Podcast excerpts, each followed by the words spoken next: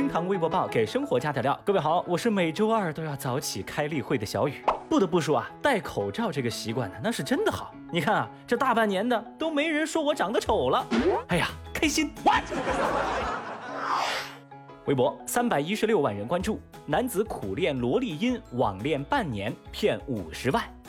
最近，天津北辰区警方远赴外地，抓获了一名冒充女主播的网络诈骗犯。这名纹身花臂壮汉，清清嗓子，一张嘴，这声音啊就秒变软萌萝莉音。据男子交代说，他没用变声器，这个就是他自己的声音，因为他觉得女主播更容易收到网友的礼物，所以就苦练发音。而练就了这一嗓子的萝莉音以后，他就利用自己的声音和网络的照片，和男网友确立网恋关系，以女主播的身份和。和男网友网恋，还用各种理由骗对方打钱，半年他就骗了五十多万。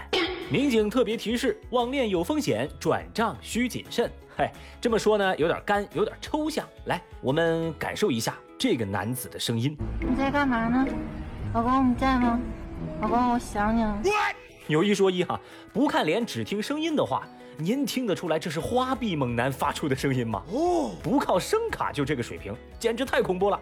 对此，微博网友们纷纷表示：“里面个个都是人才，说话又好听，这句话是真的耶！”哎呀妈呀，乔碧罗好歹是个女的，对吧？没事没事，不是跳舞的主播，我一般都不看。有这个本事，建议出狱之后当个动画片的配音员呐。所以说，朋友们，这条热搜就告诉我们一个道理：谨慎谈网恋，雌雄难分辨。其实这哥们儿的操作呢，让小雨我都挺费解的。别的不说啊，明明就有变声器，干嘛还非得自己练呢？这身本事啊，那是真本事，但是骗人钱财就是你的不对了哟。哼。而话说回来哈，像这种款的，绝对骗不了资深的声音从业者小雨我啊，也不是因为别的，主要就是我没钱。微博二百四十四万人关注，十八岁男孩一天一杯奶茶换痛风石。有媒体报道说，广东一十八岁男孩小海年纪轻轻，指关节就布满了痛风石。据了解，小海爱喝奶茶，有时候甚至是每天一杯。久而久之，小海发现手脚关节长满了石块，发作时很痛。据医院医生介绍，小海来就诊时尿酸已经高达每升九百微摩尔。医生解释，尿酸高的原因就是因为奶茶属高糖软饮料。过多摄入高果糖成分之后，尿酸就会增多，就会导致痛风的发作。消息一出，微博网友们手里的奶茶瞬间就不香了。有人后悔的表示：“喝奶茶呀，还是少喝好，命更重要。”也有不怕死的网友留言说：“嗨，这新闻呐，吓得我从喝奶茶变成了胆战心惊的喝奶茶。”嗯，当然了，小雨我后来发现哈，这条热搜有断章取义之嫌。这新闻原文说是小海之前就患有痛风，而不是单纯的喝奶茶而导致痛风。饮食不健康、作息不规律都是诱因，所以说这个锅不能被奶茶全部背下。当然了，如果手机边的您实在觉得奶茶危险，那小玉我建议您呢，可以选择柚子加柠檬的蜂蜜果味茶饮，真材实料，拒绝香精勾兑，既能抹面包，还能泡水喝。原价一罐十九块九，现在通过厅堂 FM 小店购买，一样的价格直接拿下两罐，还等什么呢？赶紧来了解一下吧。微博一百二十七万人关注，阻止性侵被咬耳男子称不后悔。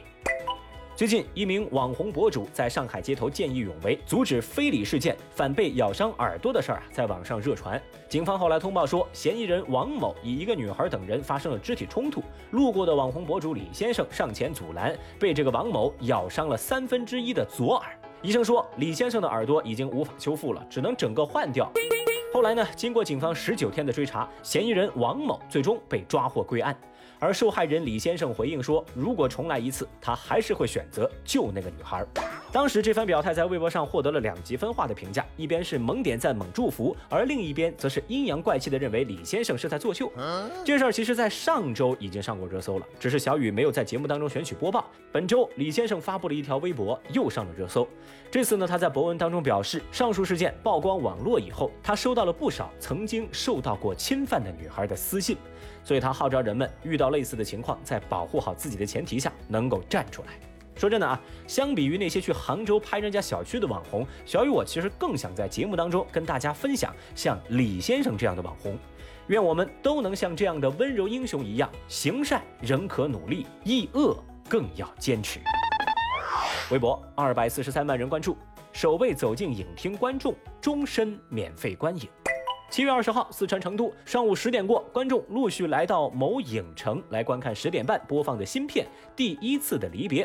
那值得一提的就是啊，在影院复工的第一天，就是七月二十号这天呢，这家影院啊为影迷准备了一个惊喜。而就读于四川农业大学大四的李同学呢，就成为了那个幸运儿。很简单，因为他是第一个走进影厅观影的影迷，所以他就获得了影院的永久会员，就是他可以终身来这里免费看电影。哦，李同学说自个儿是成都人，也是资深的影迷，拿到这个礼物他十分的欢喜。他准备每个月来这里看两三次的电影，来支持影院复工。